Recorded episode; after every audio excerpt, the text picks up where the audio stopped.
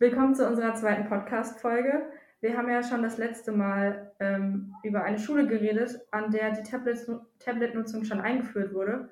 Und da haben wir uns gefragt, wie es in Sachen Digitalisierung und Unterricht mit Tablets denn bei uns an der Schule so steht und wie es da aussieht. Und um das zu klären und um noch eine andere Sicht auf die Dinge zu bekommen, haben wir heute Michael Heckel eingeladen, ein Lehrer unserer Schule und Mitglied der Schulleitung. Möchten Sie sich vielleicht kurz selber vorstellen?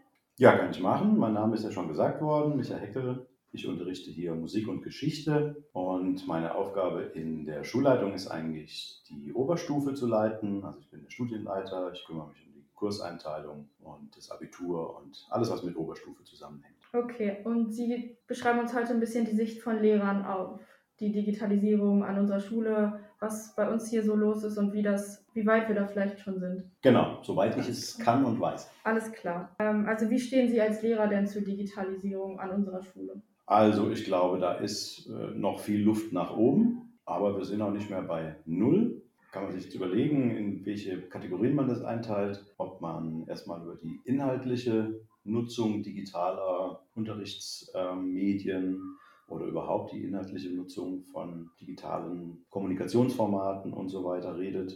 Das andere wäre natürlich das Thema Geräteausstattung insgesamt. Ähm, man wahrscheinlich differenzieren. Es gibt ja da Beispiele durch unsere Recherche, die wir in Erfahrung gebracht haben von dem Kreis Mainz-Bingen, dass in dem nächsten Schuljahr alle Förderstufen weiterführenden Schulen schon mit mobilen Endgeräten, sprich mit einem äh, Tablet äh, ausgerüstet werden. Äh, wie steht denn das hier in der Musterschule mit solch einem Gedankengang, die Schüler ab der Förderstufe mit einem mit digitalen Endgerät auszurüsten? Also das wäre aus meiner Sicht zumindest sehr wünschenswert. Ähm, wir haben ja auch schon einen ganz großen Anteil Schüler, die ihre eigenen äh, digitalen Geräte nutzen hier im Unterricht, die also ihre Tablets mitbringen. Äh, wir haben inzwischen auch endlich nach langer, langer Wartezeit ein WLAN hier in der Schule, ein sogenanntes Bring Your Own Device Netz, was jetzt funktioniert, sodass die Schüler sich dann auch anmelden können mit ihren Geräten. Ähm, blöd ist jetzt natürlich für die, die kein Gerät haben, weil sie sich vielleicht keins leisten können oder wie auch immer. Und da wäre natürlich angesagt, dass man da äh, irgendwie hilft. Jetzt sind wir aber ein Gymnasium hier in der Stadt Frankfurt. Die Stadt Frankfurt ist der Schulträger und die Stadt Frankfurt behandelt das Thema relativ restriktiv insofern, als sie sagt, wir als Stadt Frankfurt sind verantwortlich für die ganzen Netzwerke, zum Beispiel für das pädagogische Netz unserer Schule. Und die Geräte sollen ja in den Netzwerken funktionieren. Und wir wollen deshalb als Schulträger, als Stadt Frankfurt selbst äh, bestimmen, wann, wie, wo hier Endgeräte an Schüler verteilt werden damit die da richtig eingepflegt werden. Und äh, die Stadt Frankfurt sagt, wir haben ja auch eine IT-Abteilung, da ist ja Know-how da. Warum soll jede Schule jetzt da selbst was äh, sich zurechtfrickeln sozusagen? Das gibt Wildwuchs und macht Chaos. Das ist so die Sicht der Stadt Frankfurt. Das Problem für uns als Schule ist natürlich, dadurch dauert alles unheimlich lang, weil die haben natürlich auch keine personellen Ressourcen, das Geld, weiß ich nicht ganz genau, wie das letztlich ist eigentlich müsste ja genug Geld da sein aus dem Digitalpakt. Wir haben auch während Corona haben wir 100 Laptops bekommen ähm, von der Stadt Frankfurt, vom Schulträger, die inzwischen auch hier ganz ordentlich in das Netz eingepflegt worden sind. Die waren eigentlich zunächst mal für das Homeschooling gedacht, für die Leute, die gar kein Gerät hatten. Da haben wir sie auch ausgegeben und äh, genutzt. Und jetzt sind die ja wieder hier, weil kein Homeschooling mehr ist. Und die sind eingepflegt in das Netz und die können genutzt werden und die können aber auch zu Hause genutzt werden. Also das heißt, wir verleihen die jetzt auch an Schülerinnen und Schüler, die zu uns kommen und sagen, ah, ich bräuchte so ein Ding, ich habe keins, wir können uns keins leisten oder wie auch immer. Und da verleihen wir die 100, solange wir welche haben. Da ist die Kapazitätsgrenze jetzt noch nicht ausgeschöpft. Also das ist, was wir, was wir haben. Ähm, Gibt es denn vom Schulträger äh, ein Konzept, dass die weiterführenden Schulen auch mit einem mobilen Endgerät, sprich mit einem äh, Tablet ausgerüstet werden sollen? Gibt es dafür einen Zeitplan oder ist das überhaupt noch im, im Gedankengang des Schulträgers in Frankfurt? Also wenn es das gibt, weiß ich es nicht. Jetzt weiß ich auch nicht unbedingt alles in dem Bereich, ähm, aber äh, mir ist jetzt kein konkreter Plan da bekannt. Also was wir machen ist, wir schreiben ein Medienbildungskonzept gerade. Da geht es aber hauptsächlich nochmal um leistungsfähigere Beamer und solche Dinge. Da sind wir ja ganz gut ausgestattet. Wir haben eigentlich in jedem Raum einen Beamer. Nicht alle funktionieren top. Manche sind ein bisschen lichtschwach und so. Manche müssten ausgewechselt werden. Es werden auch immer wieder welche ausgewechselt. Und dafür schreiben wir das Medienbildungskonzept. Und da gibt es so einen Zeitplan oder so einen Fahrplan, nach dem das funktioniert. Bei den Endgeräten weiß ich es nicht. Was vielleicht noch ganz interessant ist, ist, wir haben als Schule über das Medienzentrum Frankfurt, das ist jetzt wieder ein eigenes Ding, ähm, hat jetzt nicht unbedingt was mit der Stadt zu tun, haben wir zum Beispiel so iPad-Wagen gekauft. Äh, kennt ihr ja auch, habt ihr auch schon mal gesehen. Da sind irgendwie 20 iPads drin. Ähm, und die kann man mit in den Unterricht nehmen und kann dann damit arbeiten. Also das klappt dann eigentlich schon ganz gut, dass man sagt, hier sind jetzt Geräte für die, die keins haben. Die, die ihr eigenes haben, können ihr eigenes verwenden. Aber verrückt, warum ich das jetzt erzähle, ist, wir müssen dafür ein eigenes WLAN bereitstellen. Das heißt, wir haben irgendwo so ein, ich will jetzt keine Schleichwerbung machen, äh, so ein Cube gekauft und haben ein äh, WLAN bereitgestellt. Denn das Medienzentrum Frankfurt hat gesagt, äh, diese Voraussetzungen müsst ihr erfüllen, sonst kriegt ihr den Wagen gar nicht. Also der hat uns auch Geld gekostet, mehrere tausend Euro haben wir bezahlt mit Fördervereinen und so.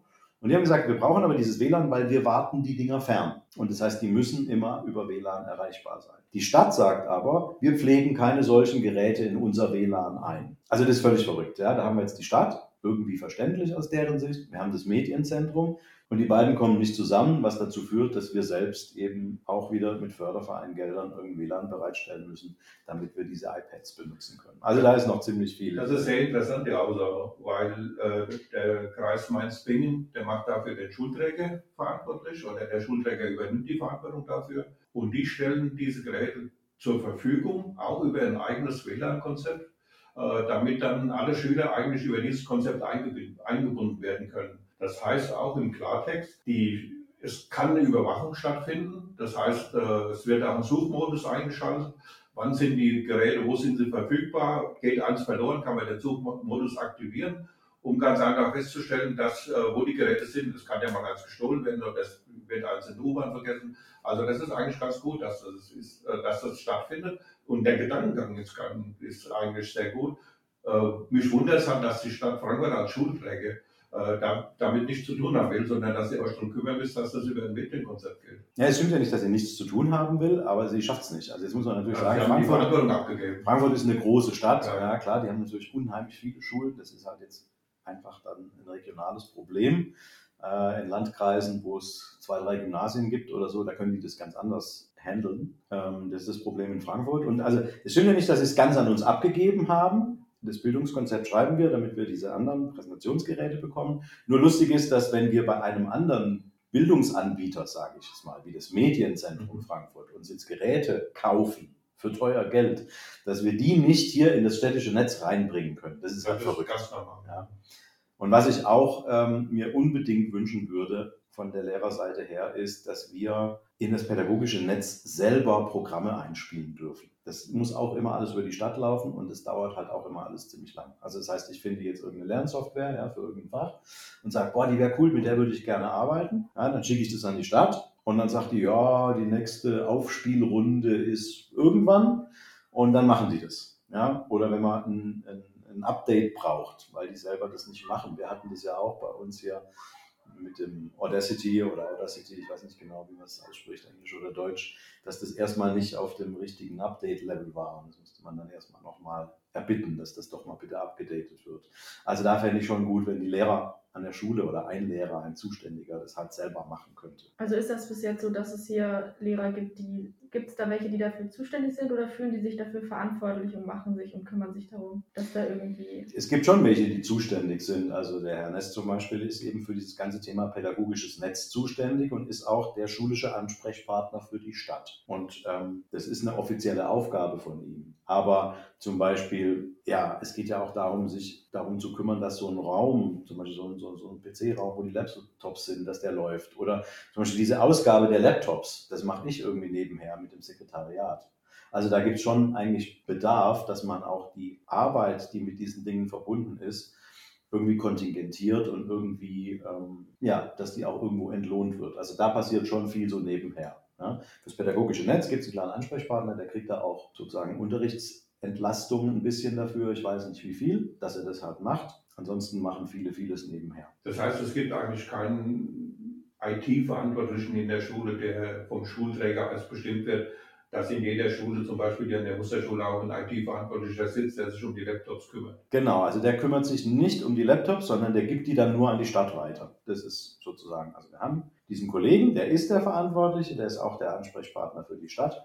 Aber der kann eigentlich nur zum Beispiel einen defekten Laptop entgegennehmen ähm, und gibt den dann bei irgendeinem Termin an einen städtischen IT-Mitarbeiter. Der nimmt es dann mit, versucht es zu reparieren. Keine Ahnung, die haben bestimmt auch wieder eine Servicefirma, die das macht. Und dann, ja. Wir hatten ja bei unserem ersten Interview alle gemeinsam die Wunschvorstellung, dass die, äh, das Gymnasium ab der Grundschule äh, mit einem mobilen Endgerät ausgerüstet werden sollte. Wie steht denn die Musterschule dazu? Ist das auch im Gedankengang der Musterschule, dass das eigentlich denkbar ist? Jetzt ist die Frage, wer ist die Musterschule? Ne? Also da gibt es die Schulleitung, dann gibt es äh, die Schüler natürlich sowieso, aber es gibt auch die Lehrer und auch da ist schon schwierig. Also es gibt keinen Die-Lehrer. Ja? Es gibt einen größeren Teil der Lehrer, der, sagen wir mal, da sehr offen ist und auch affin ist und sagt, komm, ich probiere das aus, wir machen mal auch was mit irgendwelchen Learning-Apps und so.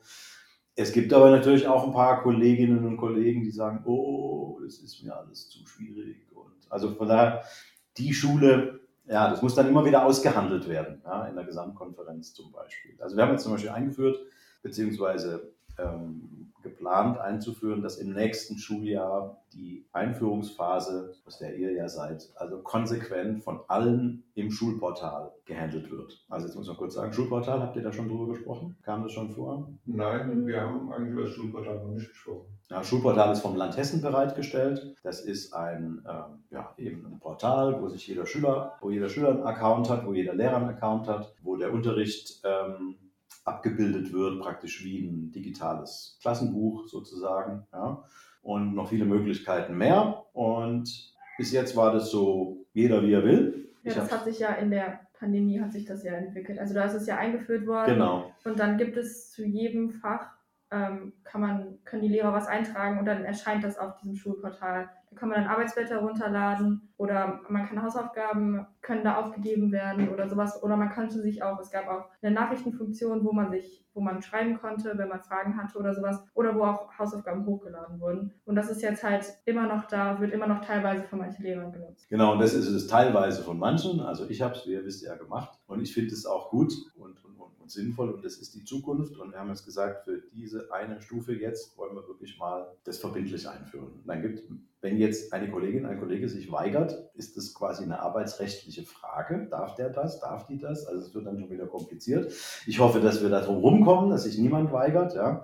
Weil äh, wenn das alle nutzen, ähm, dann ist es schon, dann hat es eine höhere Wertigkeit. Ja? Also dann würde auch der Klausurplan da angezeigt, jeder hat so seinen Kalender und dann ist es schon wieder ein bisschen interaktiver und digitaler, die ganze Sache. Man kann sich, glaube ich, wirklich auch viele Blätter sparen. Äh, man kann da ja auch nicht nur Arbeitsblätter und Links reinmachen, sondern es gibt ja auch dieses H5P. Das sind ja praktisch so, ähm, ja, so Module, kann man sagen, die dann auch so eigene kleine Programme da da drin ablaufen lassen, ja, oder beziehungsweise ja, eben so kleine Lernprogramme und so kann man da einbinden und einarbeiten. Also das Ding ist noch lange nicht ausgereizt. Das war vor der Pandemie schon geplant, natürlich, und dann hat man es wegen der Pandemie ein bisschen überstürzt eingeführt obwohl es noch nicht ganz fertig war, also Nachrichten, da steht ja immer noch Beta-Version dran. Ja? Und man würde sich ja schon auch wünschen, dass es da einfach eine App gibt. Also, dass es eine Schulportal-App gibt und dass dann da, wie bei jeder anderen App, halt so eine rote 1 da oben steht, wenn halt eine Nachricht da ist. Ja? Weil so ist es, man muss sich immer aktiv einwählen. Ich weiß nicht, wie ihr es seht. Ne? Man muss sich aktiv einwählen, dann muss man gucken, habe ich eine Nachricht? Das ist irgendwie, das ist nicht zeitgemäß, sage ich jetzt mal. Das andere wäre viel besser. Ja? Man sieht auf Handy, oh, Nachricht im Schulportal, Klick, ach, der Heckel hat geschrieben, äh, bitte noch beachten, was weiß ich. Ja. Also die Wunschvorstellung, wie sie bei uns angekommen ist, dass man alle Schüler mit einem mobilen Endgerät ausrüstet, die ist in der Lehrerschaft noch nicht verankert. Jedenfalls nicht hundertprozentig, aber ich glaube schon zum deutlich größeren Teil. Also ich weiß nicht, es, ihr seid ja auch Teil der Sache hier. Seid ihr von jemandem schon mal ähm, Habt ihr schon mal erlebt, dass jemand gesagt hat, ich will jetzt nicht, dass Leute private Tablets hier nutzen oder so? Also es kam auch keine Lehrkraft, die es verboten hat. Ja. Also Lehrkräfte akzeptieren das. Klar, man darf jetzt im Unterricht nicht zocken oder sich mit anderen Sachen beschäftigen, aber es ist eine super Lösung. Das finden auch die Lehrkräfte. Was natürlich aber schon manchmal auch passiert, ja. muss man schon zugeben. Also da wird auch schon mal ein Filmchen fertig geguckt. Ähm, das ist eine neue Aufgabe für uns Lehrer, muss man wirklich sagen. Also ich kann mich noch gut erinnern an die erste Geschichtsstunde in der äh, Qualifikationsphase, wo dann nach irgendwelchen Ferien, ich weiß es nicht mehr, Leute ihren Laptop dabei hatten und ich habe eine Karikatur zum Einstieg an die Wand geschmissen Und wie das dann so ist, dann sagen, ja, da sehe ich das, da sehe ich das, Leute beteiligen sich und auf einmal kommt von hinten aus der letzten Reihe, ja, und da ist ja auch hier dieses ganz kleine Hündchen und das steht ja symbolisch für bla bla bla. Und ich dachte, okay, das hatte ich noch nie, dass irgendjemand darauf eingegangen ist und dann war mir klar, gut, die Karikatur wurde im Tablet gegoogelt und eine Erklärung dazu gefunden und zack, boom. Also ich finde es nicht verwerflich. Ich hätte das als Schüler vielleicht auch mal gemacht. Und, ähm, aber das ist ein neues Arbeitsfeld für uns Lehrer. Wir müssen damit umgehen und zwar am besten irgendwie produktiv.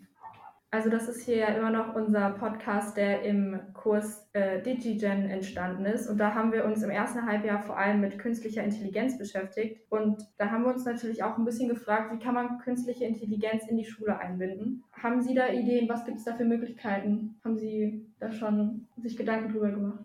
Also ich glaube, dass es da viele Möglichkeiten gibt. Ich glaube, dass es da auch viele Möglichkeiten gibt, die wir uns heute noch gar nicht richtig vorstellen können. Im Bereich des Vorstellbaren von mir, obwohl ich jetzt kein Mathelehrer bin, liegt aber zum Beispiel, dass man häufige Fehler ähm, eigentlich von einer Maschine auch analysieren lassen könnte und diese Maschine dann, also die KI in dem Fall, der Schülerin oder dem Schüler mh, hm, automatisch auf diesen häufigen Fehler zugeschnittene Übungen nochmal zur Verfügung stellt. Also ich glaube, das ist was, das, das machen wir Lehrer, klar, wir sehen dann auch, ach, guck mal hier, die Luisa macht immer den gleichen Fehler, jetzt muss ich nochmal überlegen, wie kriege ich ihr das nochmal beigebogen, ja. Und es soll auch nicht wegfallen. Also ich glaube auch nicht, ich habe ehrlich gesagt keine große Angst davor, dass die KI uns Lehrer überflüssig macht, weil ähm, es geht ja auch immer um die Interaktion, es geht ja auch mal um eine Motivation und so weiter. Und da bin ich mir nicht sicher, ob das alles mit irgendeinem technischen Gegenüber oder einem, äh, wie sagt man da, Avatar oder so dann wirklich funktionieren könnte. Aber ja, so jetzt jemand, jemand macht jetzt einen Fehler immer wieder und ähm, weil er das an den Computer rechnet oder wie auch immer an irgendeinem Endgerät, merkt die KI, das ist immer der gleiche Fehler und gibt dann eine spezialisierte Übungsaufgabe oder nochmal eine andere Erklärung. Das könnte ich mir super vorstellen. Ja? Oder auch, wenn wir an Spracherkennung denken. Also ganz klassisch ist ja in, in einem meiner Fächer Geschi, dann muss immer in, in einer Aufgabe so eine Abwägung stattfinden oder so eine typische Pro-Kontra-Nummer oder so. Ja? Und dass, dass da eine Schülerin, ein Schüler zum Beispiel spricht oder schreibt, was auch immer, ähm, so ein paar Argumente. Und ich glaube, da kann schon eine KI auch mal äh, die Wertigkeit der Argumente mh, hm, vielleicht analysieren oder, oder ähm, auch abchecken, wie viel von wie vielen möglichen Argumenten sind denn jetzt da? Ist es jetzt eher dünn oder eher nicht? Also da bin ich jetzt nicht ganz sicher, wie das konkret aussieht, aber ich glaube, da gibt es viele Möglichkeiten und finde es eigentlich spannend, das zu nutzen, muss ich ehrlich sagen.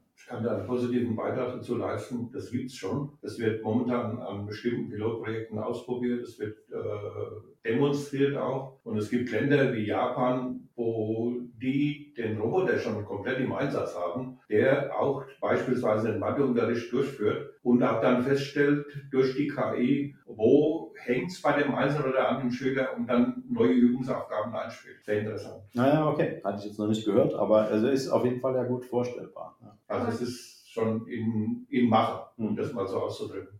Kann man ja mal im Blick behalten. Aber ich glaube, wir müssen hier bei uns an der Schule immer noch dabei bleiben, dass wir uns irgendwann auf hoffentlich Tablets im Unterricht freuen. Da haben wir jetzt viel drüber geredet und noch ein paar andere Sichten drüber gehört. Und dann würden wir uns für heute verabschieden. Vielen Dank. Danke fürs Zuhören. Ciao. Tschüss. thank you